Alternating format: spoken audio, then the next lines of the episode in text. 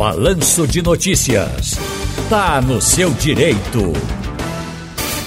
Ok, são 4 horas mais 51 minutos aqui no nosso quadro Tá no seu direito. Hoje com Ítalo Negreiros, presidente da Comissão de Direito Médico e da Saúde da OAB Olinda. Meu caro presidente, muito obrigado por atender a produção do Balanço de Notícias. Boa tarde, tudo bem? Seja bem-vindo, doutor Ítalo. Boa tarde, Ciro. Boa tarde a todos que acompanham a Rádio Jornal.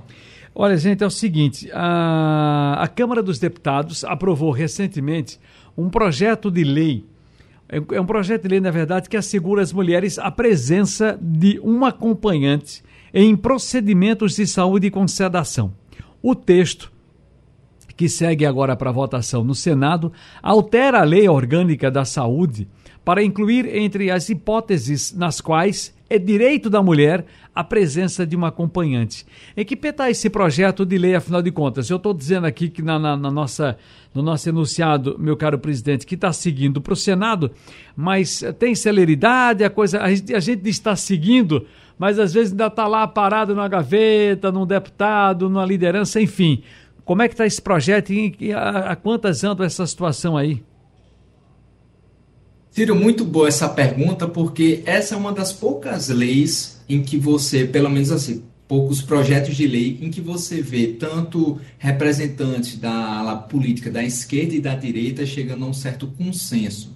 Então, eu acredito que essa lei não vai demorar muito para ser aprovada. Ela já está no Senado, tem pouco tempo assim que ela foi proposta e há um consenso geral, principalmente em razão das últimas notícias que todos nós vimos, né, de situações de assédio às mulheres em situação em que estão sedadas para fazer algum procedimento cirúrgico ou algum exame.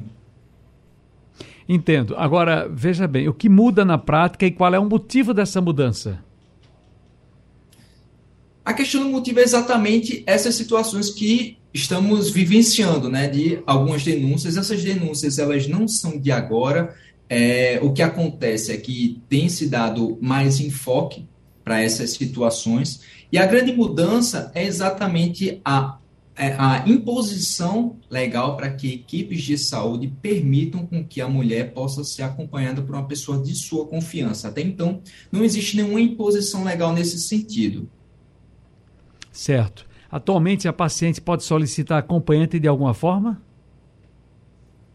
Ciro, nada impede que ela faça essa solicitação. A grande diferença é que não há uma imposição legal nesse sentido. Diferentemente, por exemplo, quando a mulher ela vai se submeter a, a, ao parto. Então, ela tem direito a essa acompanhante desde os procedimentos antes do procedimento do parto, durante o parto e o pós-parto também. Isso já é um direito dela. E hoje se discute, inclusive, se além desse acompanhante ou da acompanhante que ela indica, se pode ser acompanhada também pela doula, assim com que isso, como é que eu posso dizer assim, com que isso desconfigure aquela pessoa que ela já indicou, ou seja, uma pessoa mais a doula. Então, já há esse precedente com a questão das gestantes e o que se pretende é ampliar para esses procedimentos na qual a mulher ela se sente, ela fica numa situação de vulnerabilidade. O que acontece também, existe algumas exceções a essa regra que está em discussão. Primeiramente, é quando a gente trata de situações de urgência e emergência. Pela própria situação, não há como, a depender se esse acompanhante não estiver presente, não há como a equipe médica ficar aguardando para que esse acompanhante venha, para dar seguimento por conta de uma questão de saúde de tempo. Então, tempo nessa situação é o que vai garantir a qualidade de vida ou a vida da própria paciente. Só nessas circunstâncias, tá?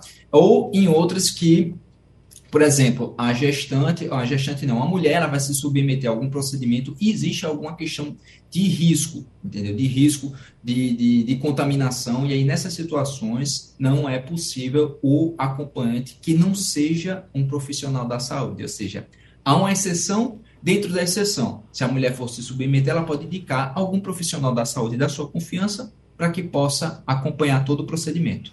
Agora, em alguma situação, o direito ao acompanhante poderá ser negado, doutor Ítalo? A, princ a princípio, não, entendeu? Essa é, é, esse seria um direito da mulher, é, o, o, acompanhamento, e se não for essas circunstâncias de, de possibilidade de risco à pessoa que acompanha, de alguma contaminação, alguma coisa nesse sentido, ela não pode ter nós, Isso nós... pode trazer alguma complicação para esses profissionais. É, tudo bem, houve aqui uma. Mas deu para entender exatamente o que o doutor Ítalo estava falando. Agora, nós tratamos esse assunto, é um tema que é abrangente, tem muitos, muitos desdobramentos, e é claro que a gente depende desse, desse andamento, dessa tramitação lá no Congresso Nacional. Nessa área que nós temos aqui, do direito médico e da saúde, é, o que é que mais aparece, o que é que mais acontece? Quais são as maiores reclamações que aparecem por aí, doutor Ítalo Negreiros? Ciro, eu percebo que muito dos problemas que acontecem é justamente por uma questão de falha na comunicação. Então, não necessariamente uma questão jurídica. Então, são profissionais que muitas vezes não sabem passar informações de forma clara para as pacientes que eles estão acompanhando, e em razão disso começam-se a surgir os problemas. Então, muito disso vai com a questão da comunicação, da forma como se passam essas informações. Entendo. Muitíssimo obrigado aí pelas informações, pelo carinho de nos atender aqui o doutor Italo Negreiros, que é o presidente da Comissão do Direito Médico e da Saúde da OAB Olinda. Uma boa tarde para o senhor, doutor Ítalo. Boa tarde para você também, Ciro. Até a próxima.